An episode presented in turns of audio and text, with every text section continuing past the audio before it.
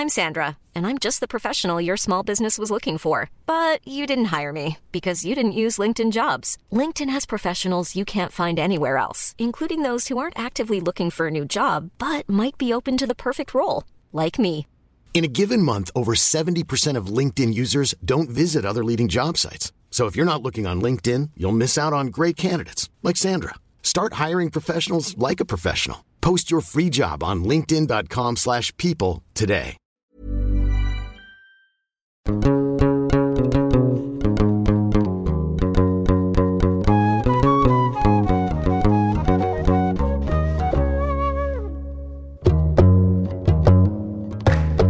Bonjour à tous. Au cours de l'histoire, les musulmans et les non-musulmans ont criblé l'islam de chimères, de stéréotypes, d'interdits, de tabous et d'interprétations qui l'ont sclérosé. C'est pourquoi dans Jeans, je prône pour les croyants musulmans une théologie de la libération. Sinon, on retombe dans les stéréotypes constants et les tabous. Parce qu'on l'a assez entendu, l'homme doit être viril au lit, et la femme doit garder son hymen jusqu'au mariage. Un homme doit arborer sa barbe, une femme doit oublier sa trousse de maquillage. Il ne faut pas invoquer le nom de Dieu, aux toilettes. L'homosexualité est une déviance. La masturbation dilapide la semence divine. L'athéisme est le passe-droit pour l'enfer. Les tabous tuent la religion musulmane et l'écartent de sa substance spirituelle pour chaque croyant. Aujourd'hui, l'islam doit entamer un profond examen de conscience pour ne pas agoniser dans des conservatismes qui le rendent politique, et ce, surtout sur la question du corps, de la sexualité et du genre. Pour aborder ces questions de réforme de la pensée islamique, j'ai le plaisir d'accueillir Malik Bezou, physicien de formation, mathématicien, spécialiste de l'islam de France, de ses représentations sociales dans la société française, ainsi que des processus historiques à l'origine de l'émergence de l'islamisme. Il est l'auteur de France Islam, le choc des préjugés, aux éditions Plomb, en 2015, et Crise de la conscience arabo-musulmane, en 2015 aussi. En 2020, il publie un nouvel essai incroyablement intéressant qui s'intitule Ils ont trahi Allah, et puis il vient de publier, il y a quelques semaines, Je vais dire à tout le monde que tu es juif. Cher Malik Bezou, merci d'avoir accepté l'invitation sur Jeans. Je vous en prie, euh, merci à vous. Alors pour commencer, comment pouvons-nous comprendre le rapport des Français avec l'altérité arabe? Pourquoi l'arabité est encore perçue comme menaçante? Tantôt c'est une tare, tantôt il faudrait la cacher pour réussir, tantôt la femme arabe est une dépravée exotique, tantôt l'homme arabe est un barbu fanatique. Comment on est arrivé là? Bah, écoutez, c'est un vrai sujet, une vraie question. C'est tout le sens de mon premier essai, France Islam, le choc des préjugés, dans lequel j'ai étudié euh, euh, au cours du temps euh, comment l'image de l'altérité arabo-musulmane s'est construit, s'est construite en France du Moyen Âge à nos jours. Et on voit que que c'est pas simple. Il y a eu différentes phases. À l'époque des, des- des croisades, où on découvre bah, le sarrasin, le premier contact a été plutôt négatif parce que c'était euh, euh, des intrusions euh, arabes, sarrasines, essentiellement des, individus qui venaient du Maghreb d'ailleurs, hein, et de l'Espagne musulmane, des, berbères islamisés, des espagnols convertis à l'islam.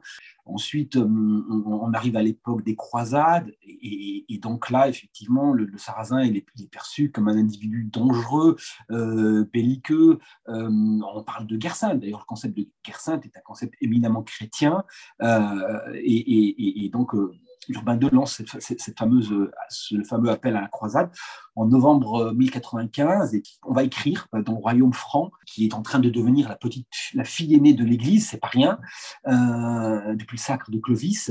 Et donc, du coup, on va écrire beaucoup euh, d'œuvres apologétiques euh, dont l'objectif est, est de noircir au maximum euh, l'image euh, de celui qu'on va appeler euh, Mahomet. Enfin, le, nom va fluctuer. En plus, il y a des, influences latines, romanes. Enfin, bref, en tout cas, les, textes de l'époque donnent une image extrêmement négative de Mahomet et de Sarrazin. On ne parle pas encore d'islam. hein. Le, terme islam apparaîtra en 1698 de mémoire, euh, donc bien, bien, bien, bien, bien, bien plus tard. Euh, c'est tout juste si on considère que c'est un culte, c'est, pas une religion. On parle d'idolâtrie. Euh, on considère que les Sarrasins sont des êtres violents, belliqueux, idolâtres, qu'ils vénèrent euh, Mahom, on, l'appelait aussi comme ça, euh, dans, des, lieux. euh, D'ailleurs, on confondait les synagogues avec les, mosquées. On parlait de, on parlait de mahomerie.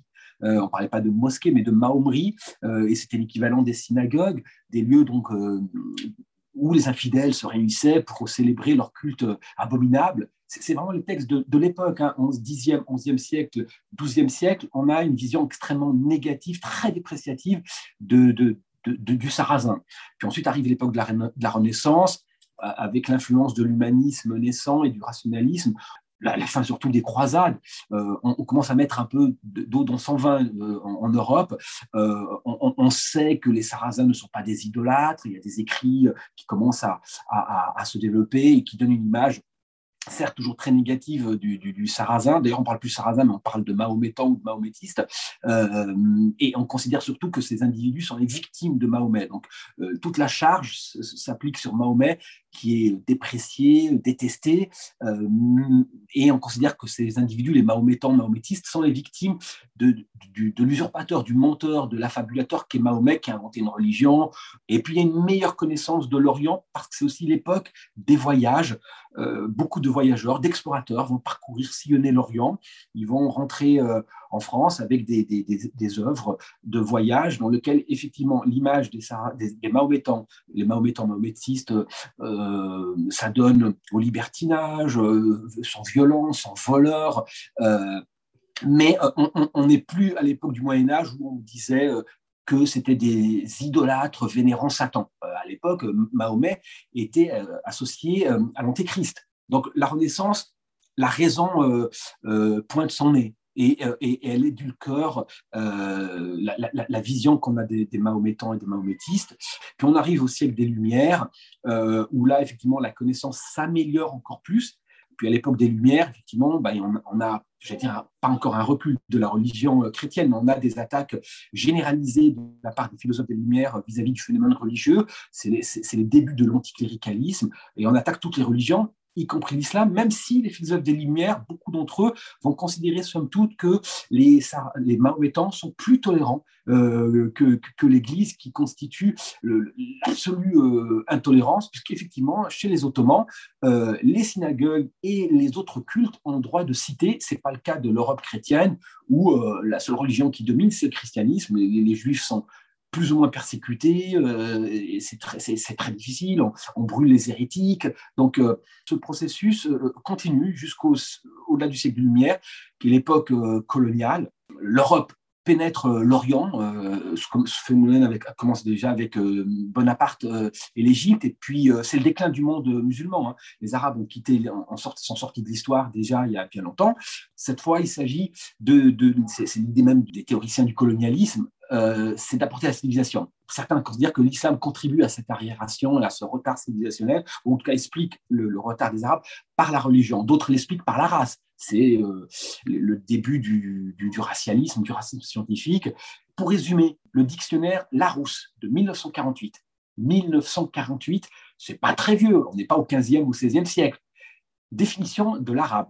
Deux points, euh, je cite mot pour mot, race violente, belliqueuse et superstitieuse tout est dit. Euh, arabe, race violente, belliqueuse et superstitieuse. On est en 1948 et c'est le, le, Larousse. Euh, et, donc voilà, ça en sur le rapport à l'altérité arabo-musulmane qui est loin d'être simple. Il est entaché de beaucoup de préjugés, Aujourd'hui, euh, en plus avec, euh, comment dirais-je, tout ce que l'on sait, l'actualité euh, dramatique, les attentats, Daesh, l'extrémisme, le, monde musulman, qui, en tout cas le monde arabe, qui ne finit pas de, décliner, l'absence de démocratie, les, guerres, les invasions, je pense à la guerre de, l'Irak, par les Américains, qui, a, conduit à la destruction de l'Irak et par suite la, la naissance, l'avènement de Daesh.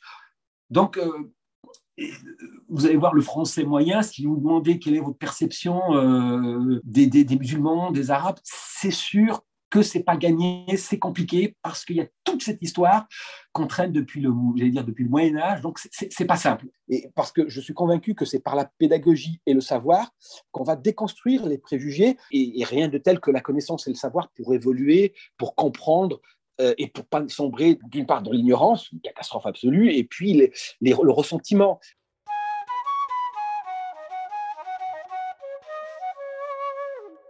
Je voulais évoquer avec vous des faits étonnants que j'ai découverts grâce à vous.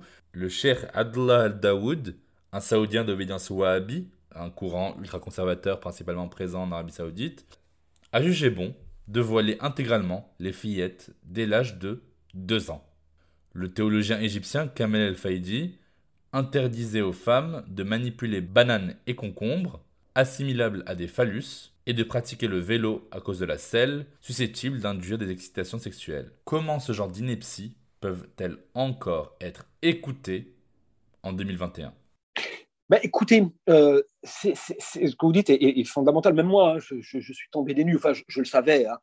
Il y a tant d'autres euh, inepties qui sont, qui sont sorties euh, des, des, des, des, mosquées saoudiennes. Et de ce point de vue-là, le wahhabisme a été, a été un véritable désastre pour, pour la théologie musulmane. Ce qui était magnifique au début de l'islam, 7e, 8e, 9e siècle, jusqu'au 10e siècle, 11e siècle, 12e siècle, on avait des controverses, des débats théologiques, on avait euh, des disputes euh, au sens noble du terme, on avait une, pléthore, une floraison d'écoles euh, théologiques. De, vous prenez l'école soufie, elle se décomposait en plein d'écoles, l'école moutazilite se décomposait en plein d'autres écoles.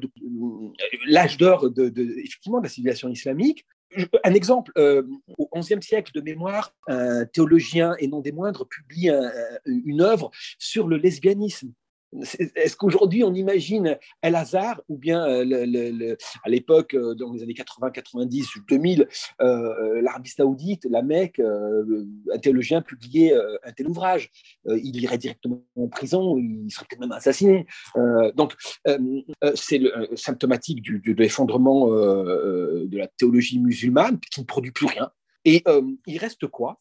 Euh, alors remettez une couche qui est le, alors le wahhabisme euh, qui apparaît au XVIIIe siècle et qui malheureusement euh, au XXe siècle va, va, répandre ses tentacules à travers tout le, le, le monde islamique et au-delà. Et les, les, conséquences seront dramatiques parce que c'est une vitrification terrifiante de, de, de, la théologie musulmane avec ce que vous venez de citer, des propos totalement. Euh, moi, j'appelle d'ailleurs, j'appelle ce processus-là, je, parle de Vatican islamique, alors je mets des guillemets, euh, à l'époque, Luther euh, était en guerre, le, père du protestantisme, il était en guerre contre ce qu'il appelait les papistes, les, donc les adeptes du pape, et pour lui, c'est des, individus qui avaient dévoyé euh, l'esprit de l'évangile. Bah, aujourd'hui, on peut aussi considérer qu'un Vatican islamique, entre guillemets, a pris cœur, a pris consistance, et il est caractérisé par, par ces théologiens qui sortent comme ça des, des avis religieux qu'on peut trouver parfois absolument grotesques, mais le problème, c'est qu'ils sont sanctuarisés, ils sont sanctifiés, voire sacralisés.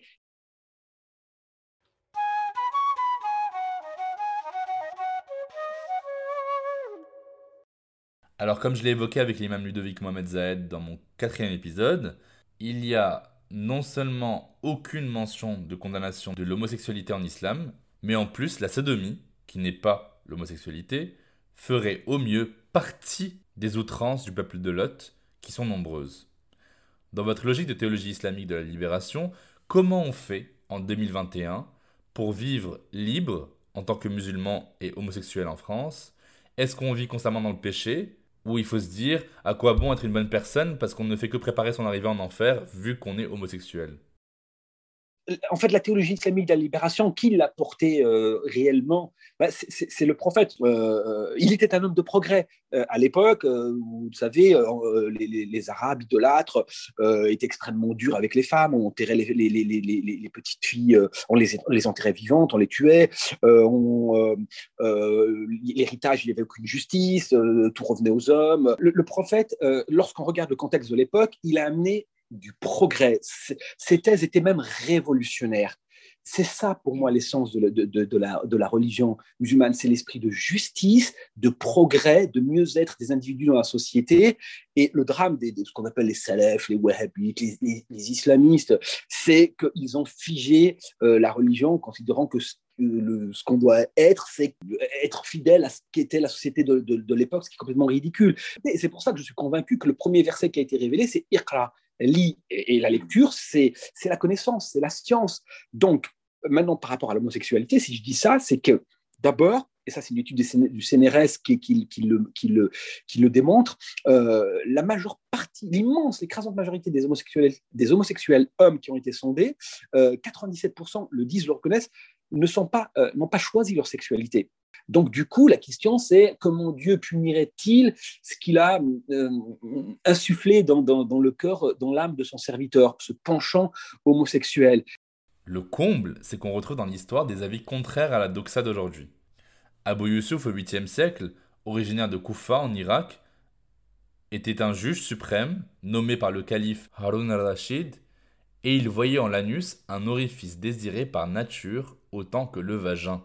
Il y a même des exégètes, comme Ibn Muflih au XIVe siècle, qui sont allés jusqu'à se demander si la sodomie n'était pas un plaisir du paradis réservé aux hommes pieux.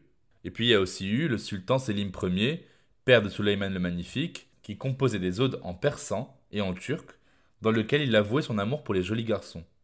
Dans le verset 24 de la Sourate 52 du Coran, on promet aux pieux musulmans de beaux éphèbes, aussi beaux que des perles, au paradis. Pourquoi tout ceci est passé à la trappe mais, c'est fondamental ce que vous dites. On parle d'homosexualité, mais il n'y a pas que l'homosexualité. L'homosexualité est, est, un phénomène plus complexe que ça. Il y a l'homoaffectivité. Euh, on, peut être, on peut aimer euh, une personne du même sexe, aimer amoureusement, sans forcément avoir des relations sexuelles. C'est plus complexe que ça. On parle d'ailleurs d'homosensualité. Sous les Ottomans, on avait toute une culture de l'homoérotisme. On, a même une culture soufie euh, qui a mis en avant la, beauté de ces jeunes hommes. Et, certains maîtres soufis ont, expliqué que le fait de voir une créature euh, magnifiquement belle, c'est un peu le reflet de Dieu, c'est l'amour de Dieu. Pour... Et des maîtres soufis ont, ont été jusqu'à dire que le fait de contempler ces, ces hommes extrêmement beaux, c'est quelque part trouver Dieu dans le monde musulman d'aujourd'hui, complexé, en déclin. Il est, en ultra susceptibilité, il est euh, recroquevillé, euh, euh, complexé, il est sorti de l'histoire au début du XXe siècle, euh, l'islamisme et puis un peu plus tôt le wahhabisme, c'est aussi ça, c'est une peur de, une peur de voir leur monde euh, s'étioler, disparaître sous les coups de boutoir euh, de la pensée, des pensées diverses et variées, et pour l'islamisme surtout de, l'hégémonie culturelle occidentale. on se protège, est dans la défensive. Donc dans ces conditions-là, comment voulez-vous que la réaction face à l'homosexualité, le, sexe étant extrêmement tabou dans toutes les sociétés, pas seulement dans les sociétés musulmanes, euh, ne, suscite pas les réactions les plus exaltées, les plus extrêmes. Il n'y a aucune place à la raison, à la finesse. Et, Dieu est juste. Nous, musulmans, d'ailleurs, c'est un des, attributs euh, d'Allah, euh, Dieu est le juste. Comment il punirait un de ses serviteurs alors même que ce serviteur-là n'est pas responsable de son penchant, de son orientation homosexuelle?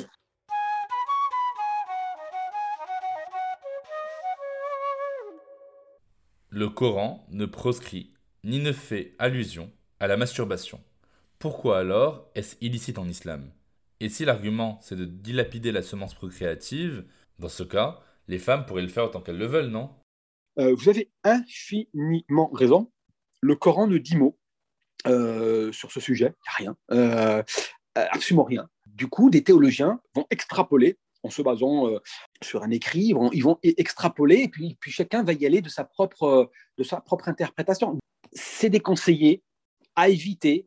Euh, le, mieux, c'est de jeûner euh, lorsqu'on est pris de pulsions, etc., car le jeûne peut réfréner ces pulsions-là comme dans le judaïsme, où on a, l'Ancien Testament, puis on a ensuite euh, le, Talmud, et, on va écrire des choses, mais c'est la pensée, euh, c'est des pensées qui viennent euh, donc du rabbinat. bah là, c'est un peu pareil. On, a des pensées qui, qui, qui, qui, sont inventées, qui sortent comme ça de l'esprit de, théologiens, dont je ne, je ne mets absolument pas en cause la sincérité de la démarche, mais je prends l'exemple de, de, ce théologien turc contemporain, et qu'il avait dit que celui qui se masturbe ira le jour du jugement dernier, se présentera devant Dieu la main enceinte on voit bien ici qu'on invente. Il n'y a rien de tel dans le, Coran. Il n'y a rien de tel dans les hadiths. ce, théologien euh, a inventé, extrapolé. Et moi, ce, type de propos, je l'ai entendu déjà, euh, même quand j'étais adolescent. On invente des choses. Et, ce qui est dramatique, c'est qu'on culpabilise. Et on crée de la névrose. Et il n'y a rien de pire que culpabilité, névrose et foi. Parce que ça vous plonge dans le côté obscur de la foi.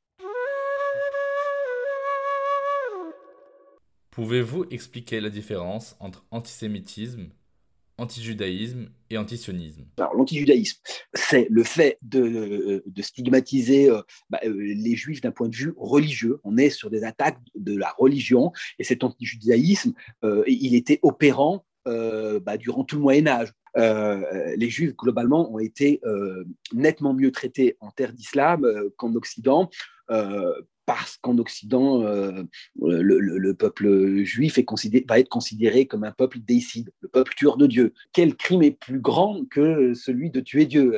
Ils ont contribué à mettre Jésus sur la croix, la crucifixion, etc. Ce concept-là en, islam n'existe pas.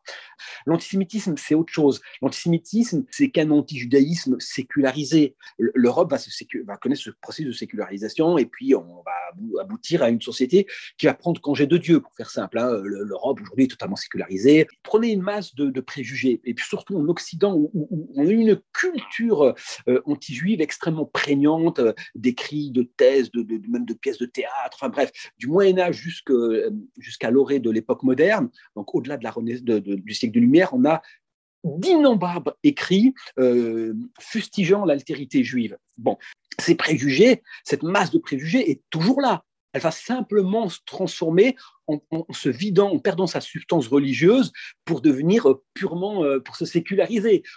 finalement, on va plus détester le juif euh, au nom du Christ, on va le détester au nom de la race. Et du coup, le juif, bah, c'est une race. Il, porte en lui cette judaïté dans le sens. C'est le racisme scientifique qui va donner, qui va donner lieu à l'antisémitisme exalté, et l'antisémitisme notamment nazi, où effectivement, là, on va exterminer les individus mais, c'est un continuum entre l'antijudaïsme purement chrétien et l'antisémitisme athée du 19e siècle. Ben, il y a toute l'histoire. Euh, c'est simplement une évolution. L'antisionisme, c'est autre chose. Le sionisme naît du besoin pour les juifs de euh, trouver un pays refuge, avec les pogroms, les massacres terrifiants que les communautés juives en Europe en particulier ont vécu. Euh, l'idée de, trouver un État refuge est absolument naturelle. voilà des populations qu'on a exterminées, qu'on extermine de façon terrible depuis les, depuis les croisades. Donc, euh, c'est presque un, réflexe de, survie, si vous voulez. Hein. Ensuite, il faut savoir que des, que des juifs, notamment dans le monde arabe, euh, où, des juifs, ou des communautés juives importantes ont vécu, euh, et même des juifs européens, notamment des rabbins, étaient hostiles à cette idée. Le fait de créer un État juif à Jérusalem, en Palestine, euh, c'est euh, trahir euh, le, c'est trahir l'esprit du judaïsme. Donc il y avait un, un antisionisme religieux. avec une fois que la création d'Israël va être actée, etc. Donc on a une réaction arabe dans un contexte colonial, c'est très compliqué. Le monde arabe est en déclin, et donc on va avoir un antisionisme militant exacerbé, très dur, qui va euh, aller jusqu'à euh, être pathologique et clairement antisémite. Euh, lorsqu'on est dans une, un antisionisme névrosé, maladif, pathologique, clairement, il y a quelque chose de l'ordre de, de, la haine du juif. On peut être tout à fait critique avec le sionisme, on peut être antisioniste comme on est par exemple antisocialiste, anticommuniste. Pourriez-vous nous dire qu'est-ce qui fait qu'il est licite pour un homme musulman de se marier avec une femme juive, mais que la société en a fait une abomination qui prend fictivement racine dans le religieux Comment c'est possible ça?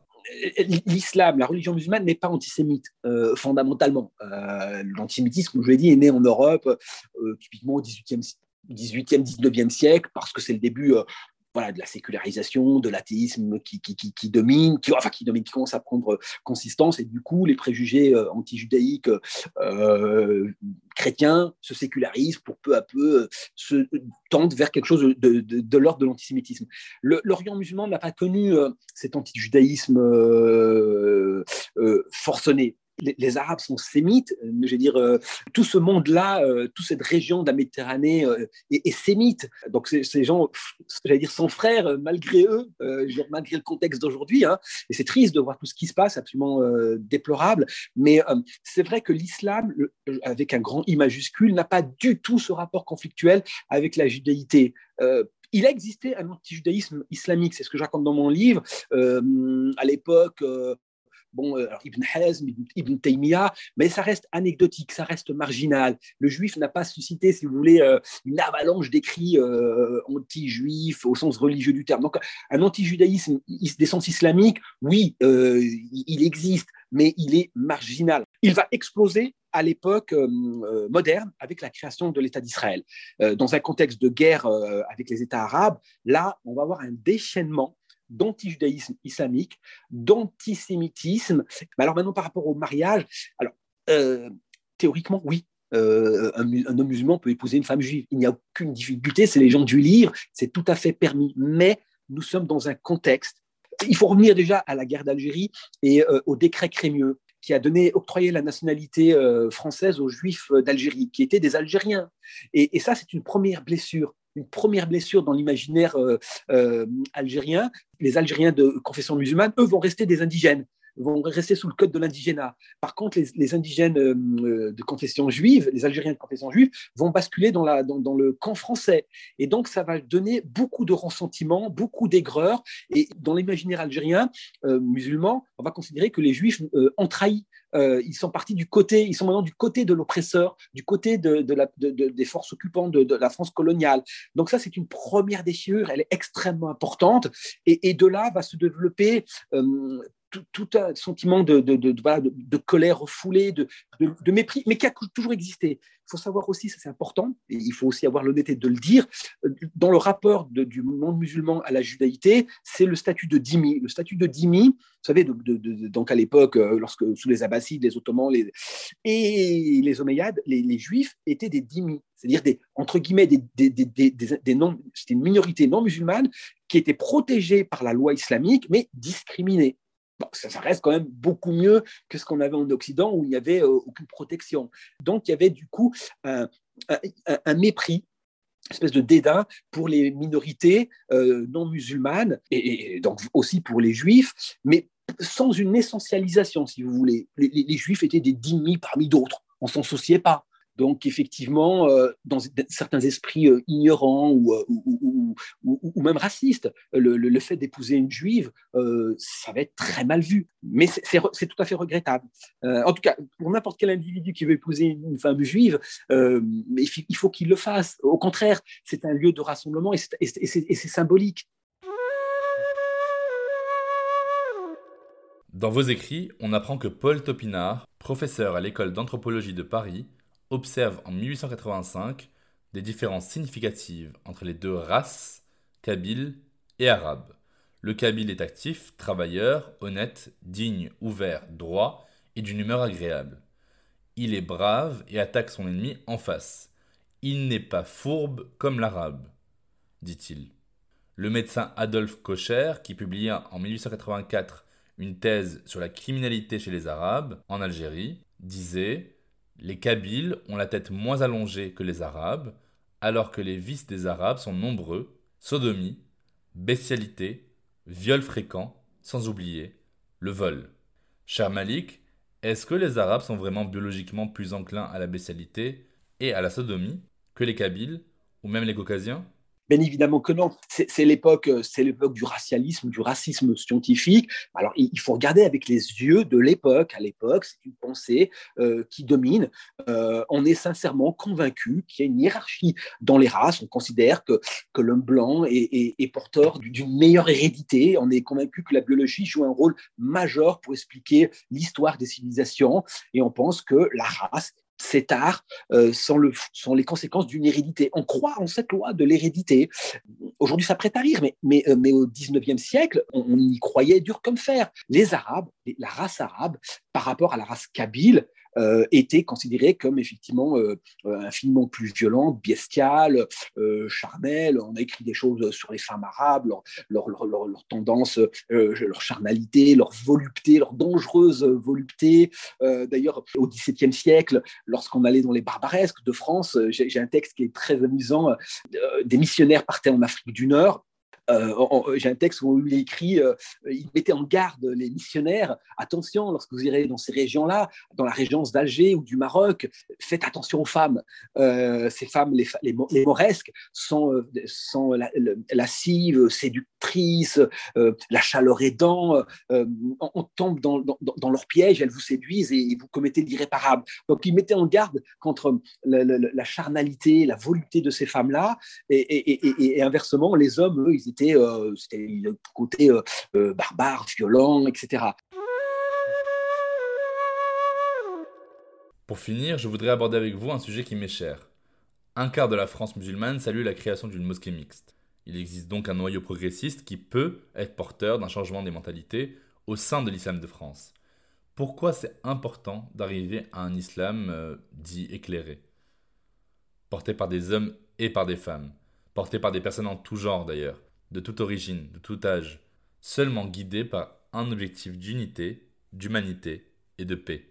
Bah oui, c'est extrêmement important. Donc j'ai sondé des, passé des mois, sondé des centaines et des centaines de personnes. Puis effectivement, il apparaît grosso modo, que 25% euh, des Français de culture ou de confession musulmane euh, sont favorables à l'idée de mosquée mixte.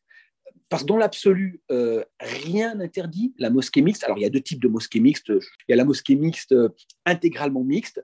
L'imam est une semaine euh, un homme et une semaine une femme. et, l'assemblée, les, les, fidèles, les hommes à droite, les femmes à gauche ou inversement, peu importe. Donc, c'est une mosquée, je vais dire, intégralement mixte. Et puis, vous avez l'autre version de la mosquée mixte où là, avec une prédominance de, de, la domination féminine, et c'est très bien, c'est l'imam est toujours une femme. Et par contre, l'Assemblée est complètement euh, mélangée. Euh, dans les rangs, euh, les hommes, les femmes peuvent être à côté, derrière. Voilà.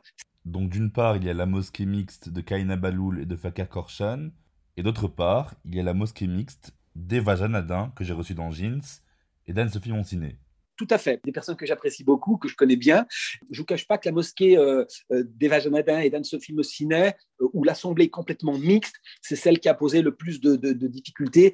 Concrètement, c'est elle qui a été plus rejetée parce que ce qui gênait beaucoup, c'est que tout le monde est mélangé. Par contre, la mosquée donc de, de Kaina Bahloul et de Fakir Korshan, elle euh, suscitait beaucoup moins de réprobation. Les, hommes étaient séparés des femmes, hein. le, groupe d'hommes à droite, le groupe des femmes à gauche. Et puis, euh, l'imama euh, était en alternance, un homme, une femme. Mais en fait, ce qui gênait surtout, c'est le fait que les hommes et les femmes soient mélangés. Ces concepts de mosquée-là bah, remettent en cause beaucoup de choses.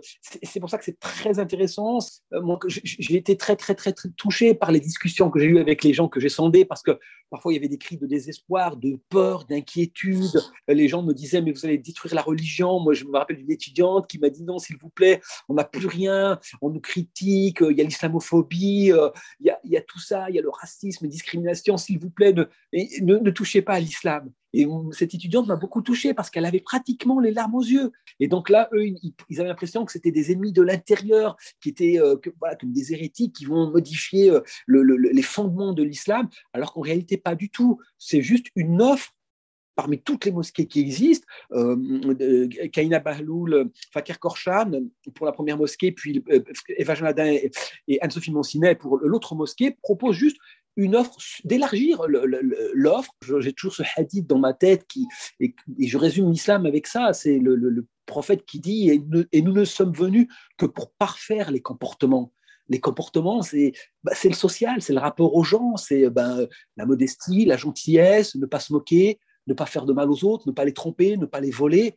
Vous savez, si on appliquait ça, euh, ben, l'humanité se porterait beaucoup mieux. La religion musulmane, c'est la croyance en, un architecte absolu, un Dieu unique, et derrière le comportement.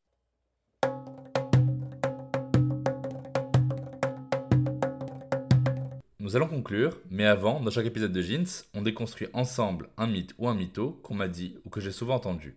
Depuis les caricatures du prophète par Charlie Hebdo, il y a toute une flopée de personnes qui m'interrogent, ou plutôt qui me testent, pour savoir si je me situe bien du côté de la liberté d'expression et non pas de la barbarie. On m'a dit souvent Non, mais on fait tout le temps des vannes sur les feuilles ou les renois, mais alors quand c'est les musulmans, on peut plus rien dire. On peut plus dire que votre prophète aimait bien le cul ou dessiner des femmes voilées qui portent des barésies, c'est plus possible ça. Qu'est-ce que vous aurez répondu à ma place? J'ai appelé au jihad du rire, au jihad de l'humour. Euh, j'ai écrit un chapitre entier, Dieu est humour. Euh, euh, aujourd'hui, on est tellement à fleur de peau. Nous sommes névrosés, hein, nous, autres musulmans, nous sommes tellement dans une situation, une posture défensive que tout, tout, nous heurte. Ça en dit long sur, l'état de confiance que l'on a en nous et en, notre religion. On ne devrait pas être touché par les moqueries, par les caricatures euh, Mohamed est mort et il n'était qu'un messager de son objectif. Nous ne devons pas sombrer dans l'idolâtrie, l'adoration d'un homme. Ce qui importe, c'est le message. La limite que les gens se moquent du, prophète. Le prophète Mohammed n'était qu'un messager parmi d'autres. Il est l'équivalent de Jésus, de Moïse, d'Abraham, etc. Euh, je comprends. en plus, vous avez des caricatures qui sont grossières euh, et, qui sont vraiment certaines, vraiment presque douteuses, et d'autres, à la limite, racistes. Euh, j'en ai vu qui étaient très choquantes, où on associait euh, la tendance euh, au viol, enfin, on associait le musulman à sa inclination au viol. Là, clairement, j'avais vu ça une fois dans, Charlie Hebdo, me semble, à moins que ce soit un autre journal caricatural, mais c'était très, très choquant. C'était le petit garçon, vous savez, le petit enfant qu'on avait retrouvé dans une plage, le petit Syrien qui est mort et, qui avait fait défrayer la chronique. C'était terrible. Et puis un journal satirique, euh, euh, caricatural, avait montré cet enfant 20 euh, ans plus tard en train de courir après une jeune fille et en disant bah, voilà ce qu'il serait devenu. Donc du coup, on associe ce, Syrien, cet Arabe, à un, violeur potentiel. C'est extrêmement choquant. Là, on est quand même, on n'est plus dans la caricature religieuse, on est plutôt dans une forme essentialisante et, et pour tout dire raciste. Nous, on est croyants, on se dit qu'après la mort, ça continue. Ceux qui devraient être dans le désespoir aujourd'hui, c'est les, gens qui sont athées. Une fois que la vie s'arrête, euh, euh, et, ben non, euh, on n'a pas en nous cette, espérance. On est dans, crispé, on est tendu, on est. Et là, il y a une anomalie presque, presque civilisationnelle. Je ne sais pas quel terme il faudrait utiliser, mais pourquoi on est croyant On devrait être dans une espérance. On devrait être heureux on sait que l'aventure continue, ça ne s'arrête pas à la mort. Dieu nous attend. Donc, c'est ça qu'on devrait mettre en avant, c'est une espérance, de la joie, et, puis vraiment se moquer des prophètes. Ce qui compte, c'est le message. C'est pas celui qui porte le message, c'est le message. Donc on devrait prendre beaucoup de recul avec tout ça et presque plutôt être indifférent. Merci beaucoup Malik Bezou d'avoir pris le temps de répondre à mes questions. Je vous en prie, à bientôt, au revoir. Si l'on devait rappeler quelques points essentiels à retenir, ce serait 1. Des siècles d'histoire de France ont sédimenté la haine et le dégoût profond des Français pour les Arabes et ou les musulmans. Le racisme et l'islamophobie ne sont pas nés avec les attentats du 11 septembre 2001, ni grâce au discours de Jean-Marie Le Pen, ni avec les horreurs post-Charlie Hebdo au Bataclan. La bestialité, le statut de violeur et l'inclination à la sodomie et l'inclination à la sodomie ne sont donc pas dans les gènes des Arabes. Il faut plutôt remonter aux croisades, à la colonisation aux guerres et aux traumatismes liés à la primo-immigration pour y voir plus clair. 2.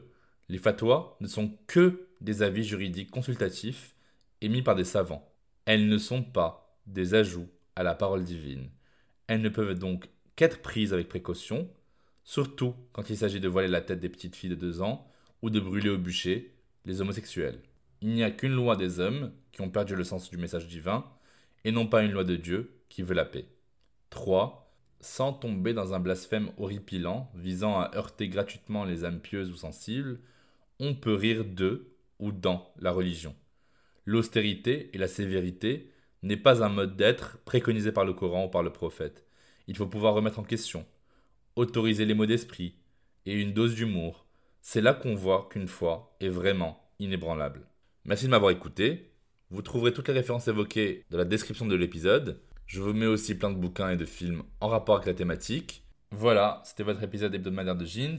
Je vous donne rendez-vous la semaine prochaine pour un triple épisode, et oui, un triple épisode, sur la sexualité en banlieue, grâce à la sociologue Isabelle Claire, à Brahim Nightbalk, ainsi qu'à la sociologue Salima Amari. Nous allons découvrir ensemble comment on peut déconstruire plus facilement la sexualité et l'amour en banlieue. N'oubliez pas de vous abonner au podcast Jeans et de laisser vos questions, vos commentaires. Ruez-vous sur Instagram pour suivre toute l'actualité de Jeans en suivant le compte at jeans-du-bas podcast.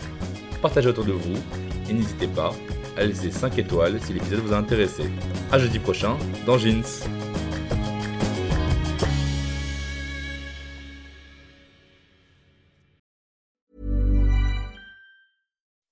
When you make decisions for your company, you look for the no-brainers. If you have a lot of mailing to do, stamps.com is the ultimate no-brainer. Use the stamps.com mobile app to mail everything you need to keep your business running with up to 89% off USPS and UPS. Make the same no-brainer decision as over 1 million other businesses with stamps.com. Use code program for a special offer. That's stamps.com, code program.